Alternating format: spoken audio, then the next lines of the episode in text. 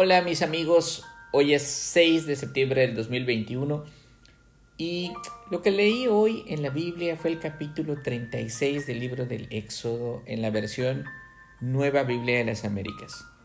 Lo que marqué en mi Biblia fueron estos versículos.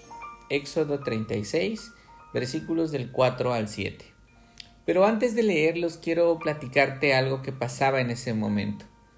Se iba a construir el tabernáculo que era una especie de tienda o casita en un campamento móvil porque recuerda que los israelitas vagaban en el desierto. Dios dio instrucciones exactas de cómo hacer este tabernáculo. Ahora bien, para poder construirlo el pueblo debía donar materiales. Y el pueblo se comportó a la altura de las circunstancias y cada mañana traía y traía más y más ofrendas. Ahora sí, con esto en mente leamos el texto. Éxodo 36, versículo 4. Así que vinieron todos los hombres hábiles que hacían todo el trabajo del santuario, cada cual del trabajo que estaba haciendo, y dijeron a Moisés, el pueblo trae más de lo que se necesita para la obra de construcción que el Señor nos ha ordenado que se haga. Entonces Moisés dio una orden y se pasó una proclama por todo el campamento y dijo, Ningún hombre ni mujer haga más trabajo para las contribuciones del santuario. Así el pueblo dejó de traer más, porque el material que tenían era abundante y más que suficiente para hacer toda la obra. Fin de la cita, Éxodo 36, versículos del 4 al 7.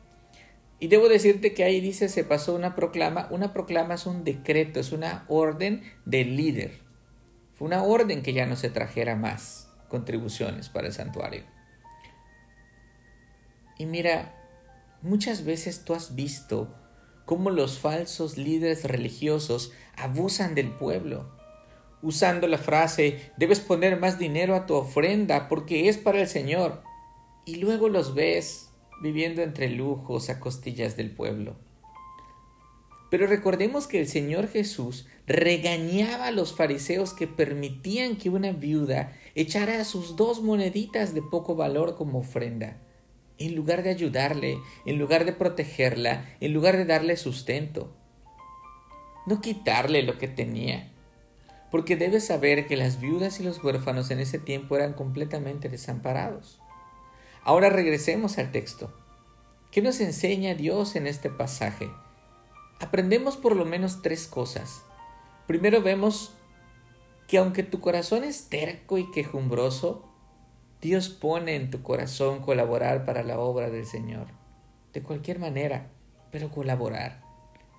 Aprendemos también que Dios es el que provee todo lo que tú tienes le pertenece a Él porque Él es el dueño de todo. Él te lo ha dado todo y por lo tanto debe ser agradecido. Y finalmente, vemos cómo debe actuar un obrero del Señor, que toma lo necesario para hacer lo que el Señor le ha mandado hacer, pero nada más. Mira cómo estos obreros eran honrados, eran hombres íntegros, que desecharon de su corazón una cosa tan vil como enriquecerse a costillas del pueblo. Esta es mi oración hoy.